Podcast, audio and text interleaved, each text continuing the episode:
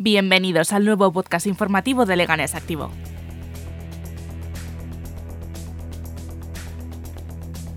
¿Qué es lo que está pasando en Leganés? A esa pregunta queremos dar respuesta hoy aquí. Por eso hablaremos de Nuevo plan para peatonalizar el centro de Leganés. Cierre a la investigación sobre el soborno a los bomberos. Aumentan los puntos de vacunación.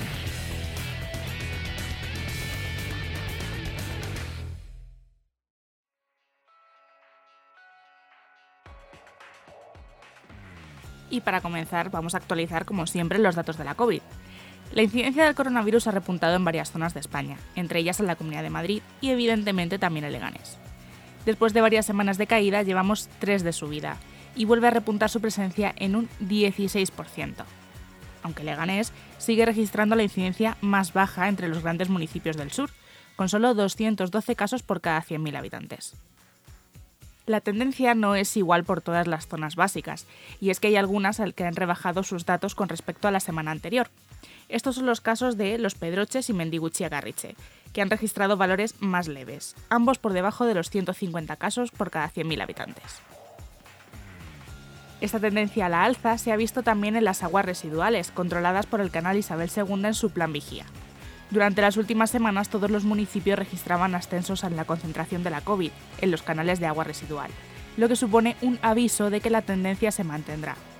Esta semana la tendencia ha cambiado en Alcorcón y Móstoles, que ha registrado un descenso de la concentración mientras que el resto de municipios siguen al alza.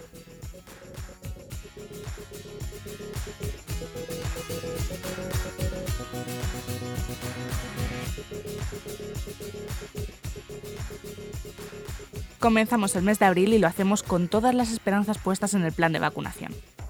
Y es que se espera que se acerque un punto de inflexión que se ha fijado para mayo en el que el ritmo comience a coger fuerza.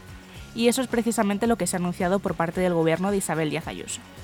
La comunidad ha anunciado que los madrileños podrán elegir día y hora para recibir la vacuna frente a la COVID, es decir, comenzará la vacunación masiva. Según ha asegurado, este dispositivo se empezará a implementar en las próximas semanas en función del suministro de vacunas, evidentemente, porque sin dosis no hay vacunación. Una estrategia que se hará con el apoyo de nuevos centros de vacunación, concretamente 10 hospitales de la red pública madrileña, entre los que se encuentran el Hospital de Severo Ochoa de Leganés, que desde este fin de semana administra dosis de AstraZeneca a personas con edades comprendidas entre 60 y 65 años. Además, los centros de salud de atención primaria continúan administrando Pfizer a personas mayores, cubriendo progresivamente los grupos de edad entre 80 y 75 años. Y podrían hacerlo también los fines de semana. Este ha sido otro anuncio que ha realizado Ayuso esta semana, cuando haya vacunas, claro. Eso sí, no se hará en todos los centros de salud, sino, en palabras de la, de la actual presidenta de la Comunidad de Madrid, en muchísimos de ellos. Eso sí, no se hará en todos los centros de salud, pero, en palabras de Isabel Díaz Ayuso, sí en muchísimos de ellos. Estaremos atentos porque estando en campaña, estos anuncios podrían pasarle factura.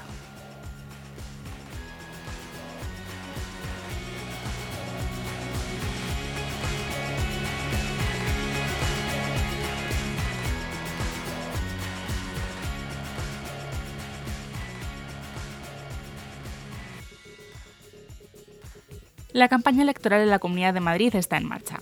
Y esto no solo afecta a los candidatos a la presidencia de la región, como Isabel Díaz Ayuso y sus listas, sino a todos los políticos de la región. Esto incluye, claro está, a Leganés. Por ello, el alcalde Santiago Llorente se ha visto afectado por la ley electoral tal y como lo ha denunciado el Partido Popular en el Pleno.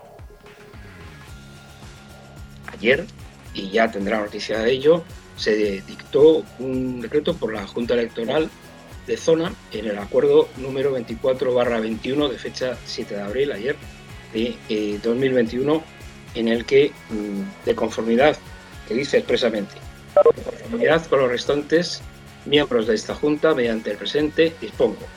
Estimar la reclamación electoral formulada por el Partido Popular contra el alcalde de Leganés, don Santiago Llorente Gutiérrez, y contra el Ayuntamiento de Leganés por la difusión de una nota de prensa en la que se notifica la aprobación por parte de la Junta de Gobierno local de la licitación para la redacción de los proyectos de los centros cívicos de los barrios de Arroyo Culebro y Vereda de los Estudiantes y la reforma integral del edificio Santiago Camón, por vulneración de lo dispuesto en el artículo 50.2 de la LOREA. Creo que todos tenemos a veces que hacer eh, cierto examen de conciencia y ver si algo no estamos haciendo bien. Y creo, señor alcalde, que empezando por yo mismo, sería algo que, bueno, que hiciéramos todos.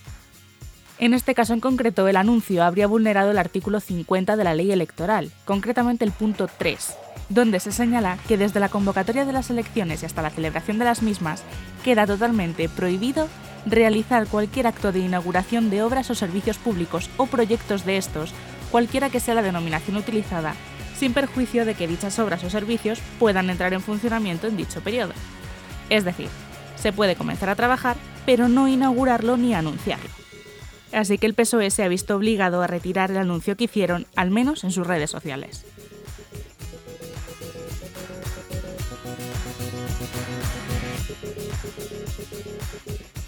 Eh, lo que traemos ahora es eh, dos importantes eh, proyectos que tienen como objetivo impulsar Leganés desde el punto de vista de la economía y el empleo. es un proyecto de rehabilitación de zonas industriales, un proyecto de mejora de entornos comerciales y también la peatonalización de la zona centro, que tiene como objetivos desarrollar, como decía, el empleo en, en nuestra ciudad en esta situación de crisis económica en la que estamos viviendo y a quien acaban de escuchar es al alcalde de Leganés, Santiago Llorente, anunciando el plan Impulsa. Un plan que recoge, como bien ha dicho, la peatonalización y decoración de cinco calles de la almendra central de Leganés y un ambicioso plan de asfaltado y rehabilitación de zonas comerciales y polígonos industriales de la ciudad. En total, se destinarán 38 millones de los 40 que quedaron como remanente presupuestario el pasado 2020, lo que ha despertado las críticas de la oposición. Así lo comentaba el concejal de Unidas Podemos, con esto no estamos diciendo, por supuesto, es de que no haya que arreglar los desperfectos de la ciudad. Por supuesto que hay que arreglarlo, por supuesto que la ciudad necesita mantenimiento, pero lo que creemos es que en el actual estado de crisis económica, lo que nos debería preocupar, o lo que debería preocupar a un gobierno que se dice de izquierdas, debería ser la protección de los vecinos y de las vecinas de Leganés, sobre todo de aquellos más, más vulnerables. En la misma línea se han mostrado todas las formaciones políticas de la oposición, quienes critican que ante la ausencia de los planes de ayuda para hostelería, pymes y autónomos, estos se ahogarán aún más en la situación económica actual. A pesar de las críticas, la modificación ha tenido el apoyo de Ciudadanos Leganés.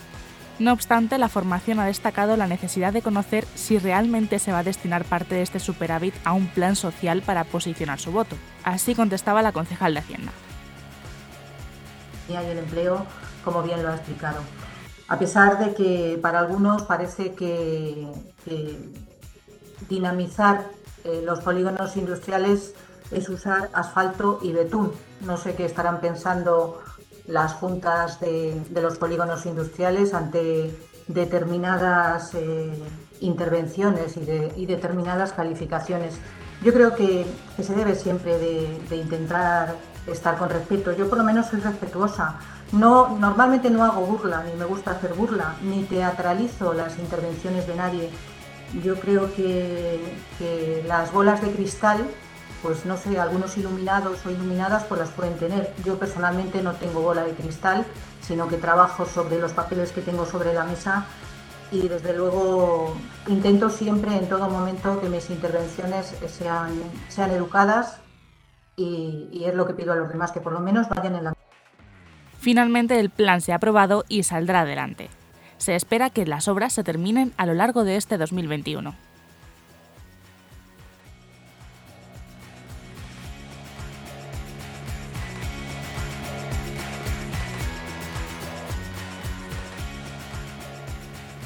Carpetazo a la comisión de investigación sobre la oferta económica que Óscar Oliveira, entonces director general de Seguridad Ciudadana, hizo a los bomberos. Lo explicamos.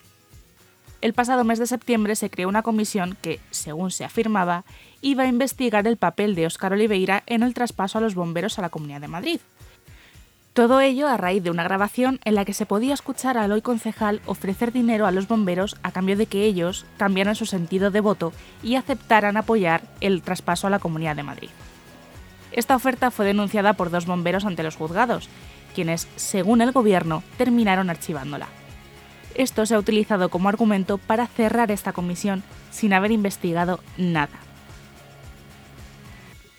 En su sesión extraordinaria del pasado día 25 de marzo de este año, de 2021, esta Comisión Especial de Investigación aprobó una propuesta de dictamen en virtud de la cual se... La oposición critica que esta comisión no haya tenido actividad, que ni siquiera haya escuchado la versión del investigado ni tampoco de los afectados.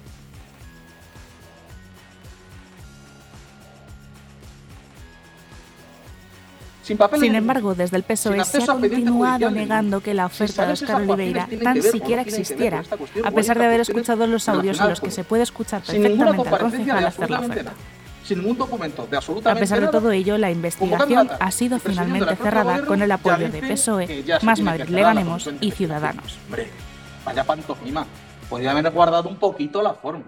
Y luego ya apoteósico, una vez más, la intervención del señor de Ciudadanos. Dice, ya se ha pronunciado la justicia y si lo que hay son cosas políticas, que se encarguen otras personas. ¿Pero qué es él? ¿Quién es el señor Egea? ¿Un político que cobra generosamente por su función? Dice que como son cosas políticas, que se encarguen otras personas. Pero eso es la acabose.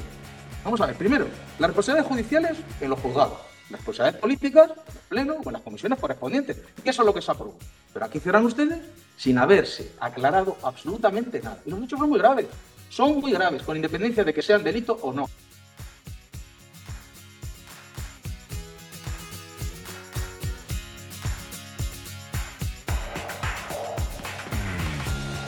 Los sindicatos de policía local de Leganés, CPPM y UPM, han salido nuevamente a la calle ante los retrasos del gobierno local para cumplir los compromisos adquiridos con el cuerpo a finales de 2020 equipados con silbatos y pancartas, más de una decena de policías han protestado frente a la casa consistorial mientras se celebraba el Pleno por el incumplimiento de estos acuerdos. Entre ellos reclaman cumplir con la ley de coordinación publicada hace tres años. Efectivamente, eh, son muchas las jubilaciones las que se han producido en los últimos 12 años y la plantilla está, está muy mermada como consecuencia de esto. Y lo peor es que eh, están hablando de convocar 40 eh, plazas de policía, pero hasta que no se aplique la ley de coordinación eh, no se pueden convocar esas, esas plazas y estamos trabajando en ello para que se apliquen, pero parece ser que el equipo de gobierno no está por la labor de darse prisa en aplicar esta ley de coordinación que es de obligado cumplimiento desde hace tres años. Es una situación que en el tiempo llevamos sin convocar plazas desde el 2009. Por lo tanto, la paciencia creo que hemos tenido ha sido infinita y queremos informar a los ciudadanos que la policía local tiene paciencia limitada, porque entre otras cuestiones el señor alcalde no termina de cumplir con ninguno de los acuerdos que firma y creo que va siendo hora que haga algo, demuestre que apuesta por este ayuntamiento y demuestre que tiene un compromiso con este colectivo.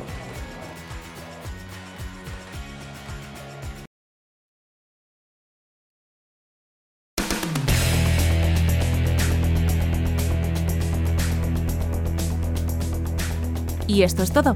Recordad que nos podéis contar qué os ha parecido en nuestras redes sociales de Facebook, Twitter e Instagram y podéis seguir informados en nuestra web leganesactivo.com. Para más podcasts, estad pendientes de nuestras redes sociales, nuestro canal de Telegram y Spotify. ¡Hasta la próxima!